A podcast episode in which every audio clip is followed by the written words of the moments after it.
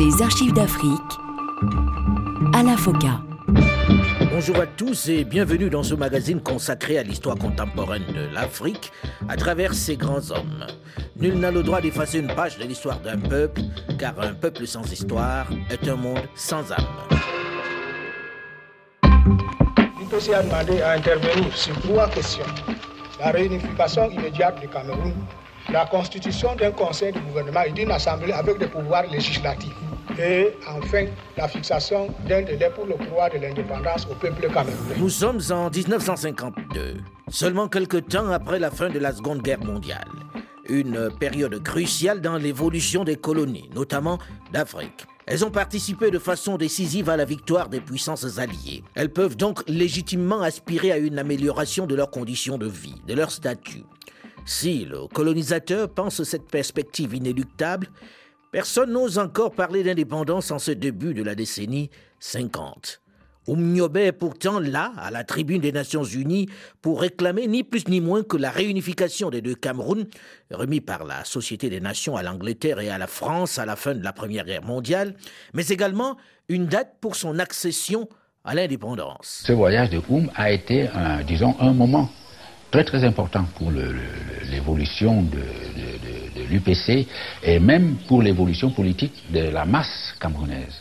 Dès le moment où on a su que Oum allait partir chez les Blancs, et pas à Paris, mais beaucoup plus loin, à New York, pour aller parler des problèmes du Cameroun, mais c'est tout le pays qui s'est mis à s'agiter. Suite de notre série d'archives d'Afrique consacrée à Ruben Oumniobe, l'une des principales figures du nationalisme africain, dont curieusement le nom et les archives audio ou vidéo ont presque tout disparu des manuels et des sonothèques tant au Cameroun, son pays, rien de surprenant, qu'en France et en Grande-Bretagne, où pourtant on n'éprouve pas de grandes difficultés pour retrouver celle de ses adversaires politiques plus arrangeants de la même époque. Actuellement, c'est une ambiance extraordinaire, toute la foule qui s'est trouvée place de la République.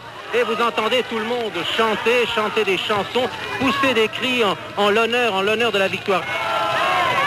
Toutes les voitures sont décorées de drapeaux français et américains. Et enfin retentissent les sirènes que les Parisiens attendent depuis au moins 48 heures. C'est la fin de la guerre pour Paris avec la fin de la Seconde Guerre mondiale commence une nouvelle ère également pour l'Afrique.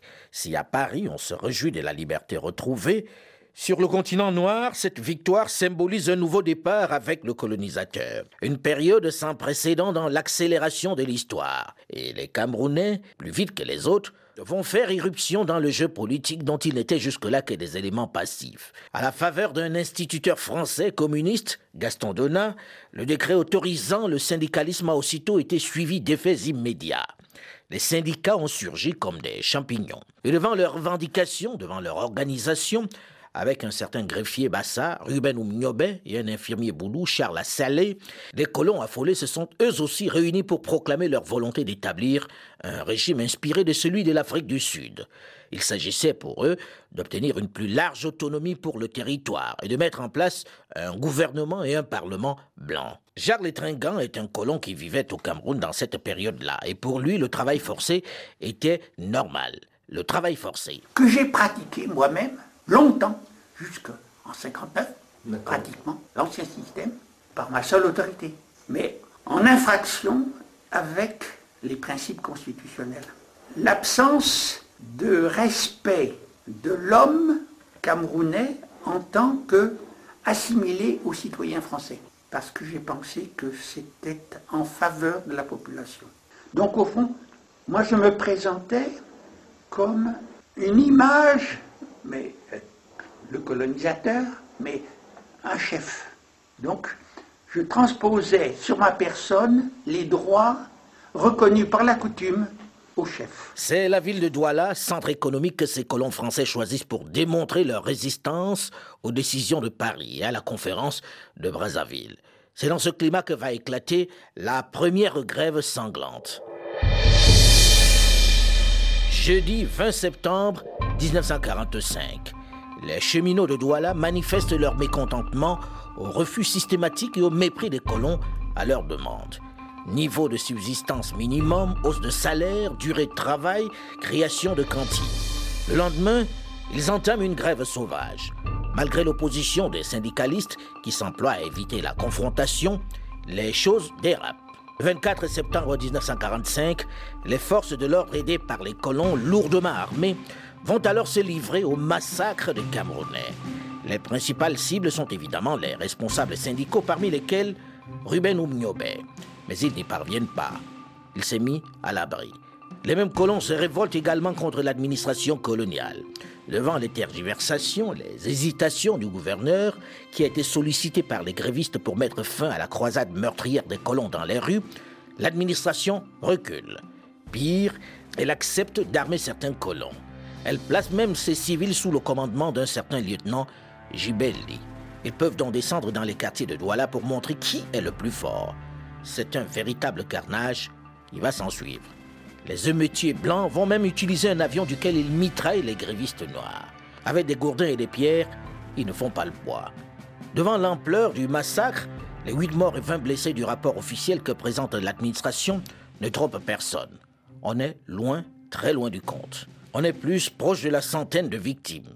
Et pour montrer leur détermination à ne pas laisser la métropole leur dicter l'attitude à adopter vis-à-vis de leurs sujets noirs, pour calmer de façon définitive ce désir de liberté qui s'exprime dans la population indigène, les mêmes colons vont essayer d'éliminer le leader français de la CGT, la Laurie, présenté comme l'un des responsables de cette poussée de fièvre.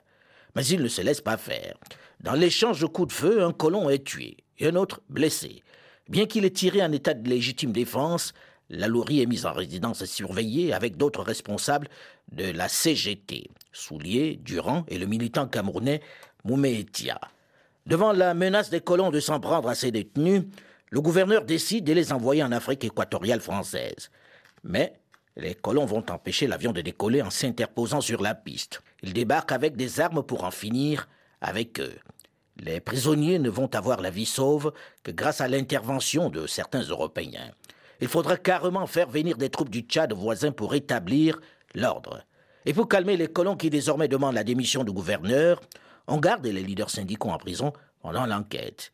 Mais bien que blanchis, on va tous les rappeler peu de temps après à la métropole. Le message est clair. Mais cette décision, cet éloignement ne peut rien contre ce vent de liberté qui souffle, contre ce désir d'émancipation qui s'exprime de plus en plus. Cet événement sanglant a retenti dans tout le Cameroun. Les syndicats qui ont été créés à la fin de la guerre ne suffisent déjà plus pour exprimer les revendications politiques et économiques des Camerounais. C'est dans ce climat que va naître très discrètement l'UPC, l'Union des populations du Cameroun, en 1948, deux ans seulement après le décret autorisant les activités politiques au Cameroun.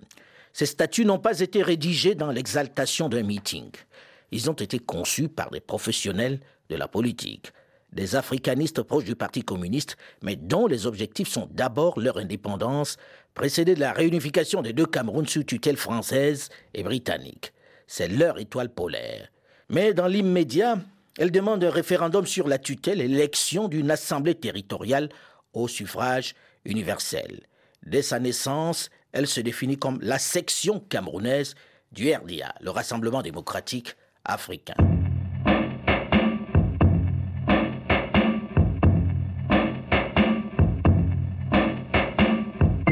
1er au 5 janvier 1949, lorsque se tient à Trècheville, en Côte d'Ivoire, le deuxième congrès du RDA, Oumniobé, devenu secrétaire général de l'UPC, est présent et il y confirme l'adhésion de l'Union des populations du Cameroun à ce mouvement politique panafricain.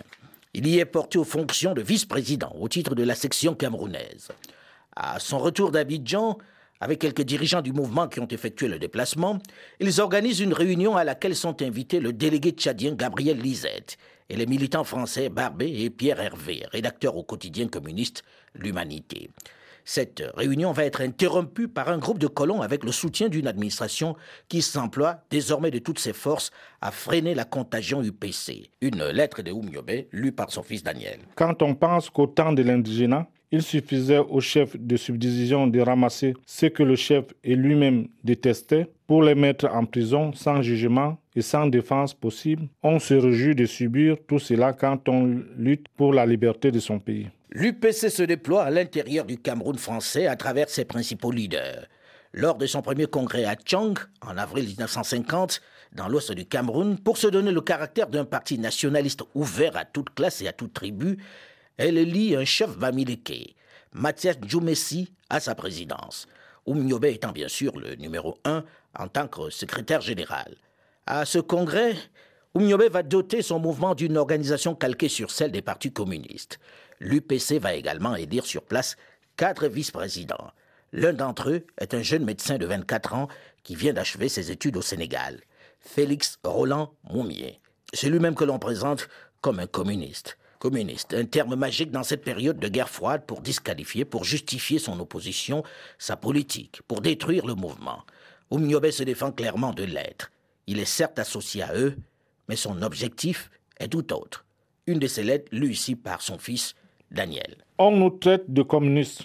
Or, tout le monde sait que nous ne sommes pas une organisation communiste. Nous considérons que la lutte pour notre libération nationale n'a pas à tenir compte de telle ou telle idéologie. Nous sommes simplement anticolonialistes et antiracistes. La persécution dont est victime le mouvement va dans une certaine mesure lui être favorable.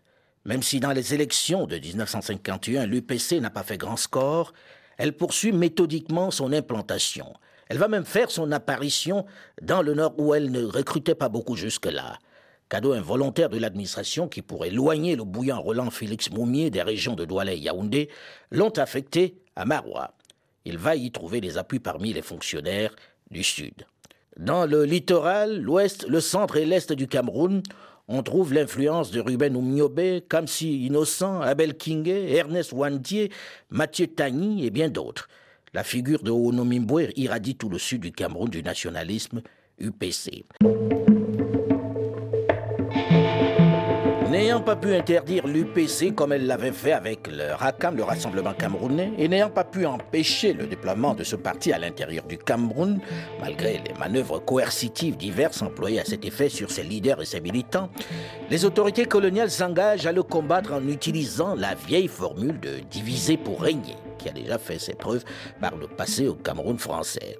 Elle crée pour ce faire des partis politiques qu'elle confie à des Camerounais judicieusement choisis, avec pour mot d'ordre de créer la confusion, prendre le contre-pied de l'UPC et convaincre les Camerounais de l'inanité de ses revendications de l'indépendance et de la réunification.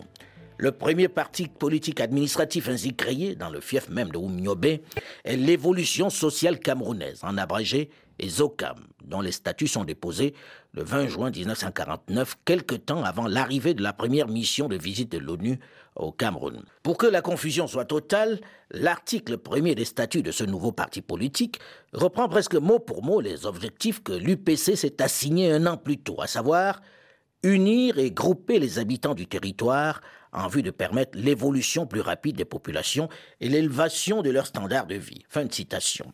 L'article 2 de ces statuts prend très ouvertement le contre-pied de l'UPC en s'élevant contre l'idée de l'indépendance et de la réunification et en affirmant surtout qu'il entend je cite, lutter contre toute idée politique communiste dans un esprit de loyale collaboration avec les représentants de l'autorité administrante. Le Camerounais choisi par les Français pour occuper les fonctions de président général de ce parti est, comme Oumniobé, un bassa, du nom de Pierre Dimala, un transfuge de l'UPC en somme. Et bien que le siège de ce parti soit Yaoundé, c'est à Boumniebel, un des fiefs de Oumniobé, qu'a lieu la première réunion de l'ESOCAM en juillet 1949. L'ESOCAM va être mise en sommeil peu de temps après sa création. Malgré les moyens mis à sa disposition par les autorités coloniales, elle n'a pas pu faire reculer l'UPC. Mais en réalité, en dehors de l'Union des populations du Cameroun, il n'y avait quasiment aucun parti qui se créait sur des bases qui ne soient pas ethniques. Seuls deux sont de véritables réponses au mouvement d'Oumniobé. Le bloc démocratique camerounais BDC du catholique laïque, le docteur Lupolo Joula, qui reste, il faut le préciser, limité au centre du pays et à la capitale Yaoundé. Et l'Union sociale camerounaise, l'USC, sur le plan idéologique, le BDC, c'est lui qui donne la meilleure réplique à l'UPC, car à la différence des autres qui se contentent de prendre grossièrement le contre-pied des objectifs visés par les nationalistes de ce parti, il adopte les mêmes objectifs, utilise le même langage et indique cependant qu'il existe des difficultés à les appliquer dans l'immédiat. Le second mouvement, qui ne revêt pas simplement un caractère tribal, est l'USC de Charles Okala, successeur de la SFIO, qui ne gagnera jamais un soutien massif.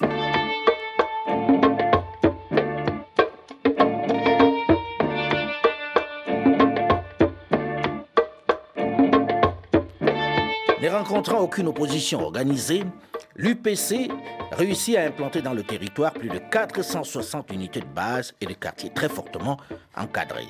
Mais aux élections de 1951 pour l'Assemblée nationale, Oumniobé, candidat de l'UPC, est battu. En 1952 également, il ne présente de candidat pour l'Assemblée territoriale, l'ATCAM, que dans quatre circonscriptions sur 19. L'administration coloniale va s'arranger pour qu'elle n'ait pas un seul élu. Si Oumniobé n'a pas été élu dans sa région natale, c'est bien parce que les autorités ont lancé une campagne de sabotage en se servant des fonctionnaires locaux et des chefs traditionnels bassa, de même que la hiérarchie catholique. Aucun détail n'élu a été épargné pour le faire perdre dans cette région où il joue d'une très grande popularité.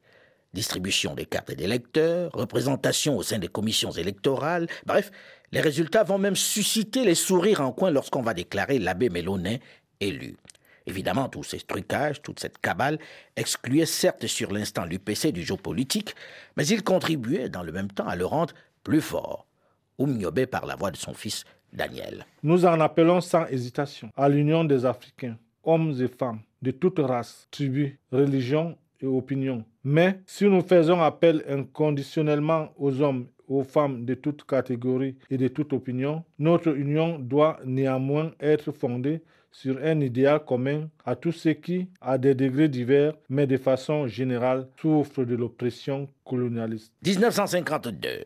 Les dirigeants de l'UPC, toujours très tournés vers l'ONU, dont dépend en réalité le Cameroun, puisqu'il n'est pas une colonie comme les autres, mais qu'il a été placé sous mandat par elle à la France et à la Grande-Bretagne, ont réussi par leur contact à faire passer leur pétition. L'intérêt accordé par les Nations Unies à l'unification des évêques au Togo les a encouragés, leur a donné de l'espoir. Ils vont donc s'empresser de demander le 27 octobre 1952 l'autorisation de présenter de vive voix une pétition sur l'unification des Cameroun. Des demandes identiques avaient été auparavant faites auprès du Conseil de tutelle, mais l'hostilité du gouvernement français les avait fait échouer. Cette fois-ci, curieusement, la demande de l'UPC est satisfaite. Oumniobé peut donc venir devant l'Assemblée générale des Nations unies. Une perspective qui ne réjouit pas, mais alors pas du tout l'administration coloniale à qui il a adressé sa lettre de demande de sortie. De partout dans le pays, l'émotion se multiplie pour l'encourager à y aller. Beaucoup font de lui leur représentant, Daniel Oumniobé, son fils. À l'époque, il fallait passer par Paris. Alors, il faut qu'il ait un visa pour aller aux États-Unis. La France essaie de faire pression sur le consulat des États-Unis pour qu'il n'y ait pas de visa. Donc, les étudiants africains à Paris organisent une manifestation qui associe le Secours populaire français qui dépendait à l'époque toujours du, Parti communiste. Qui était proche du Parti communiste. Et puis, il, il n'a pas de moyens on essaie de cotiser pour qu'il puisse. Euh, on lui achète même des costumes. Oui, on lui achète même des, costumes, on lui achète même. Euh, Et il n'en veut pas. Non, il ne veut pas de ces costumes, il, ne veut pas que ce pas nécessaire. Quand il fait ses mouvements à l'intérieur du pays, il utilise des, des, des moyens subalternes pour se déplacer. Il, dit non. Il dit bon, je suis le représentant des peuples. Il ne faut pas que je joue un rôle. Je ne veux pas jouer un rôle. Bon, il n'en veut pas. Néanmoins, les rudesses, parce que, bon, à un moment donné, les rudesses du climat de Paris fait qu'à un moment donné, il faut qu'il porte un manteau et puis un costume.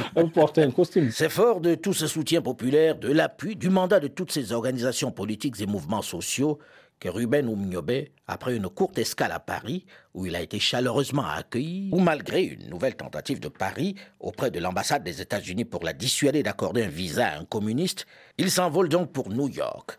Mais il n'imagine pas encore ce qu'il y attend. L'administration coloniale lui a concocté une petite surprise au sein même des Nations Unies. Celui que l'on présente comme un dangereux communiste risque de déchanter en arrivant à New York. On en parle dans une dizaine de minutes, juste après une nouvelle édition du journal sur Radio France Internationale, dans la suite de cette série d'archives d'Afrique spéciale Oumiobe. Mais tout de suite, une nouvelle édition d'information tuée RFI, et on se retrouve juste après.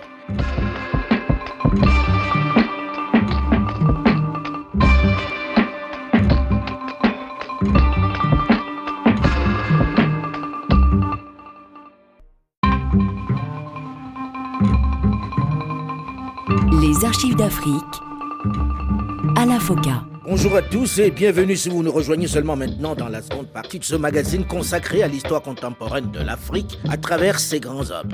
Nul n'a le droit d'effacer une page de l'histoire d'un peuple, car un peuple sans histoire est un monde sans âme. J'ai rencontré Mourouben Yobé, c'était assez gai et assez amusant. Euh, on va dire, mais il ne faut pas le voir, lui parlez pas, il est très dangereux. En réalité, c'était un très, très gentil garçon, passionné, euh, agaçant, enfin, il avait ses idées. Et nous avons bavardé ensemble assez longtemps dans les couloirs, sans que nous fassions la guerre. Les Nations Unies ne sont pas un terrain de combat, autrement que verbal. Et c'est dans ce terrain de combat verbal, comme le décrit Francis Huré, l'un des représentants de la France aux Nations Unies dans les années 50, que Ruben Oumniobé a été invité à venir présenter les revendications, la pétition des peuples de son pays. Il est le premier Camerounais à y être invité en cette année 1952. Son parti, l'Union des populations du Cameroun, UPC, est parvenu à se faire entendre de la tutelle onusienne. Mais une chose est d'être invité, une autre de s'y faire entendre. Il faut déjà arriver à New York. Suite de notre série d'archives d'Afrique spéciale Ruben Oumniobe.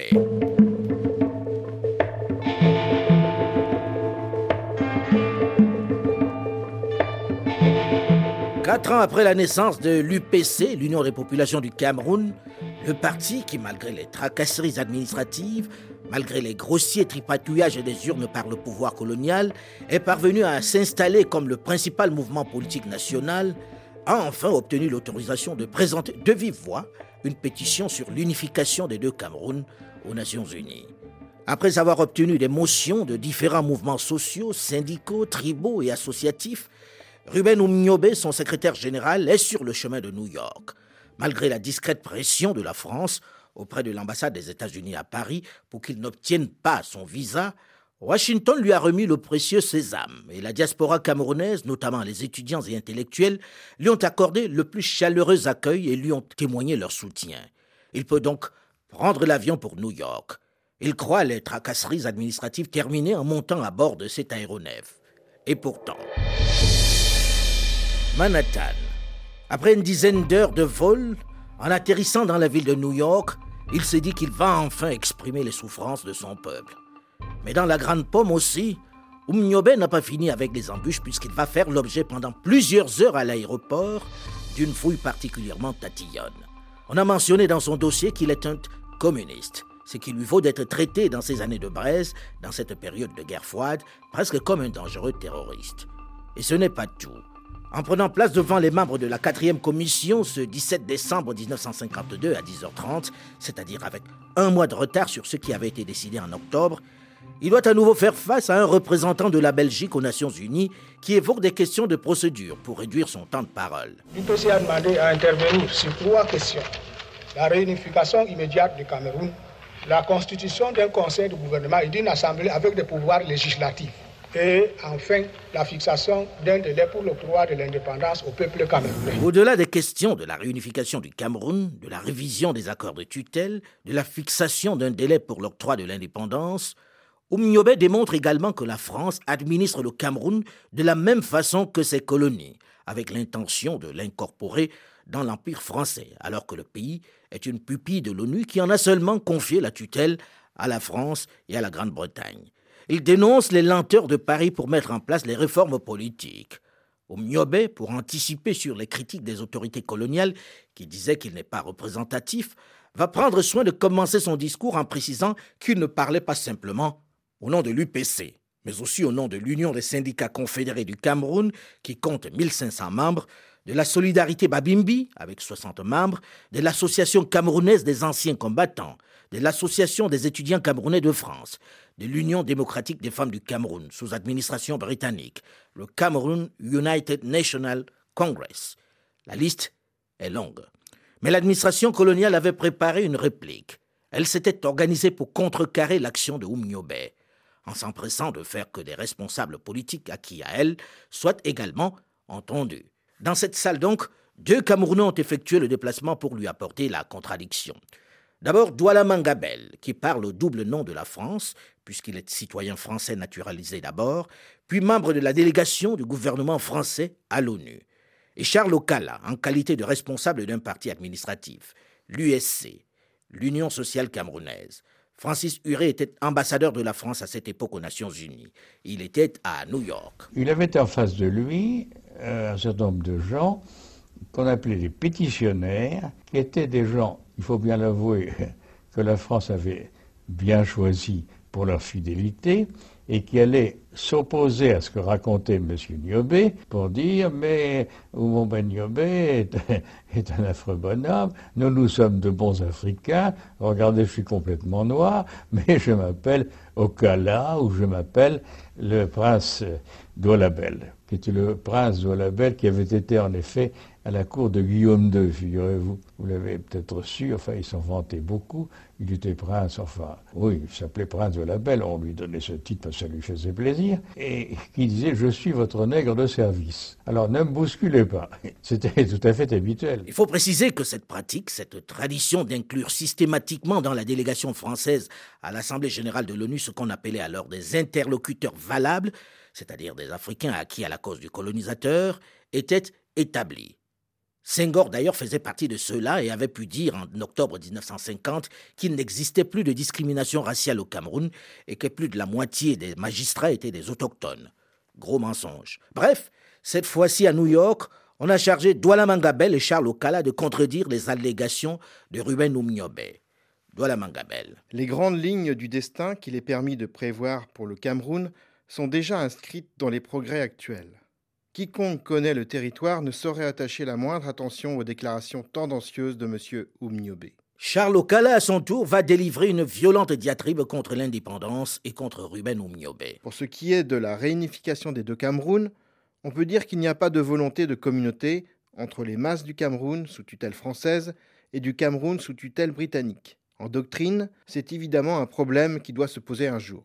Dans les faits, c'est un problème qui n'est pas actuellement posé et qui n'agite, à notre avis, qu'un certain nombre de personnages politiques en quête de thèses idéologiques de propagande.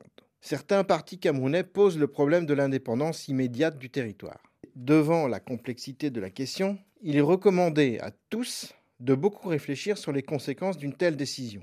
Pour notre parti, mettant en avant l'intérêt supérieur du Cameroun et écartant toute considération des avantages que l'indépendance pourrait personnellement nous procurer, nous disons qu'il est prématuré de parler dans l'immédiat de l'indépendance du Cameroun.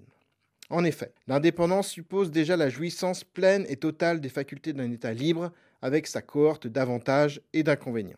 Elle suppose déjà une majorité politique, des cadres assurés, une technique à toute épreuve, un équipement économique, industriel et agricole moderne, une constitution établie, une monnaie reconnue, une armée, etc. Parler de l'indépendance maintenant, avant que nous ayons complètement réalisé l'unité du Cameroun, avant que nous ayons fait du Cameroun une nation, un peuple, serait de la pure utopie. Nous affirmons qu'au stade actuel de nos relations entre Camerounais, si l'indépendance nous était octroyée dans l'immédiat, ce serait mettre entre des mains inconscientes l'arme qui servirait à notre propre suicide. Le député Douala Mangabel et le sénateur Charles Okala contestent même la représentativité d'un parti qui n'a pas d'élu. Ruben Oumniobé a pourtant cité toutes ces organisations, tous ces mouvements qui l'ont mandaté pour parler en leur nom. Daniel Oumniobé, son fils. Il ne faut pas oublier que euh, l'administration, à l'époque, envoie ses supports camerounais pour euh, le contrer aux États-Unis, aux Nations Unies, et c'est l'argument euh, qu'il utilise. Il dit, oui, mais non, je ne suis pas là pour... voilà, d'où le nom de Podol. Podol, c'est-à-dire que c'est l'avocat, l'avocat pour la cause de l'indépendance. Même si ces interlocuteurs valables de la France ont rempli leur mission, on ne peut pas dire qu'elle ait été couronnée d'un grand succès, puisque c'est auréolé de sa brillante intervention que Ruben Oumniobé va reprendre le chemin du Cameroun. Il est conforté.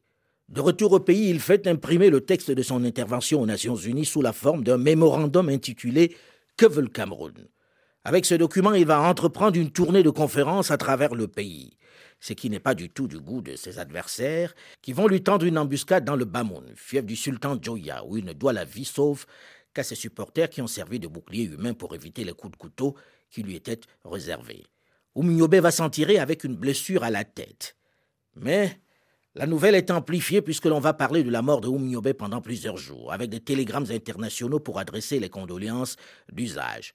Ruben Oumniobé va retourner l'année d'après à l'ONU, et en 1954 aussi. Lettre de Ruben Oumniobé, lue par son fils Daniel. Pour le Cameroun, les grands responsables de la situation sont Odjula et Douala Mangabel. Les deux hommes, l'un député des colonies du Cameroun, l'autre élu des autochtones, furent envoyés à l'ONU par le gouvernement français. Le peuple camerounais n'avait mandaté aucun d'eux pour aller discuter des accords de tutelle. Mais Ojula devait déclarer dans son exposé devant l'Assemblée générale des Nations unies que les accords de tutelle avaient été discutés en réunion publique et approuvés par les autochtones, que c'est pour cette raison que la dite population autochtone avait élu Douala Mangabel pour aller soutenir les projets d'accord devant l'ONU. Achille Mbembe, intellectuel camerounais, enseignant-chercheur à l'université Witwatersrand en Afrique du Sud, auteur de nombreux ouvrages sur la période du maquis dans le sud du Cameroun et sur Ruben Oumiobe. Il pense que tout ce qui était du ressort de l'ONU, tout ce qu'il était possible de faire à l'ONU a été fait en 52, 53, 54 et que l'essentiel maintenant était de porter la mobilisation dans les masses camerounaises elles-mêmes. Et il entreprend alors à cette époque une série de conférences à travers les villages et les villes dont les deux thèmes principaux sont d'une part le compte rendu de ces missions à l'ONU et deuxièmement des propositions d'action en vue de l'indépendance du Cameroun. Et Oumiobe est resté toute sa vie dans une démarche politique de type légaliste. Et ce qu'il préconise à l'orée de, mai 55, c'est une mobilisation des Camerounais sur le thème d'un référendum au sujet de la réunification des deux Camerouns. Le Cameroun sous tutelle française et celui sous tutelle anglaise. Et la France se mettait en deuil. À l'étoile, les anciens combattants allaient s'incliner devant la tombe du soldat inconnu. Hommage à ceux qui, à Dien Bien Phu, venaient comme lui de se coucher sanglants, morts comme ceux de Verdun ou comme ceux de Camerone, pour que flotte un drapeau.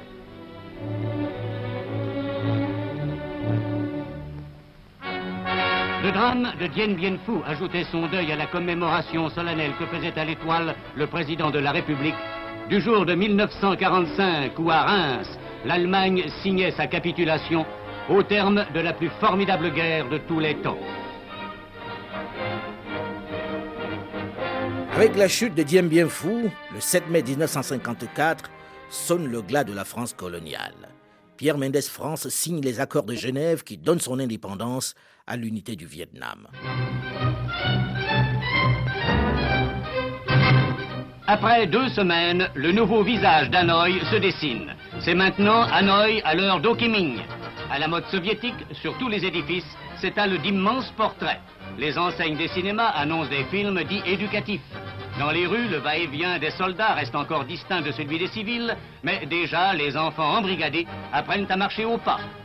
Ce sont les manifestations du nouvel ordre qui se lisent sur les façades où flotte le pavillon rouge.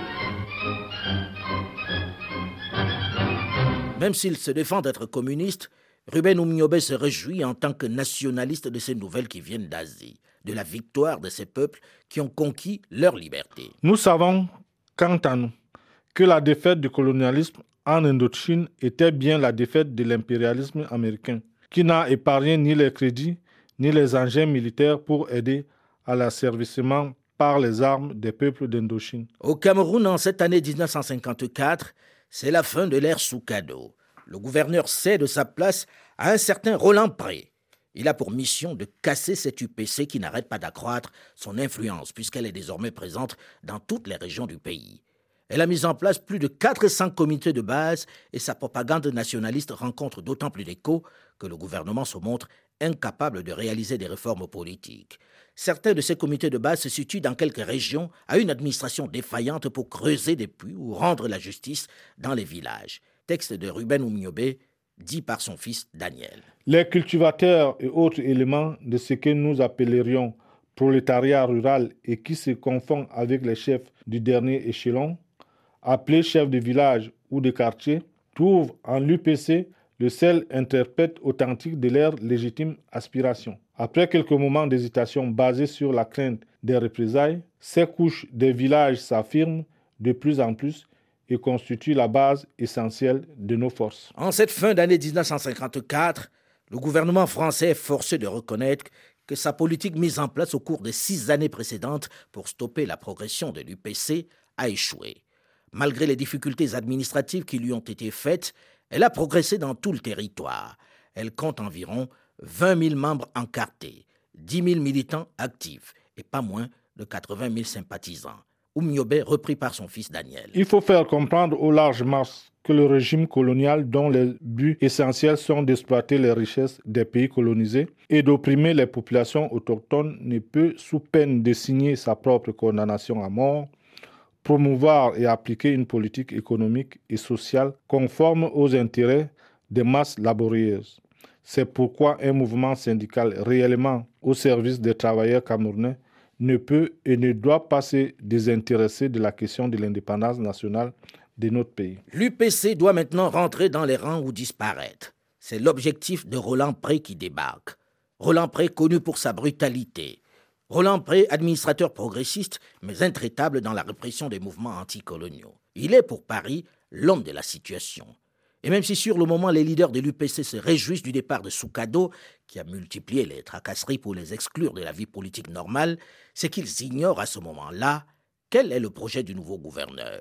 Les mois qui vont suivre promettent d'être mouvementés au Cameroun notamment pour l'UPC qui ne compte pas se laisser faire non plus, comme nous allons le voir dans la suite de cette série d'archives d'Afrique spéciale Oumiobe la semaine prochaine. Et n'oubliez pas que vous avez également la possibilité de réécouter l'émission sur le site de RFI et de continuer de réagir comme vous le faites sur notre page Facebook.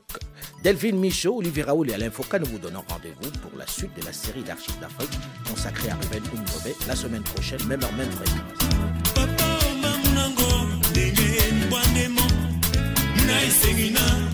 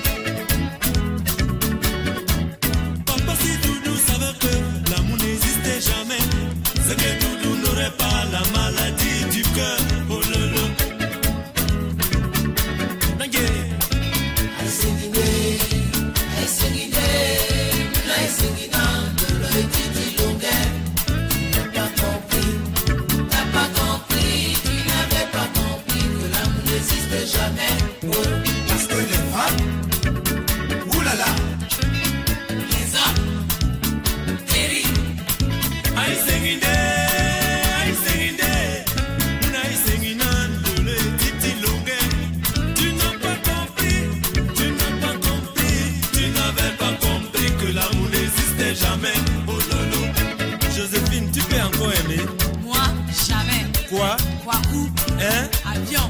Avec vous les hommes, c'est tout un sac à problème. Tu as déjà vu quoi Et vous les femmes Si oh.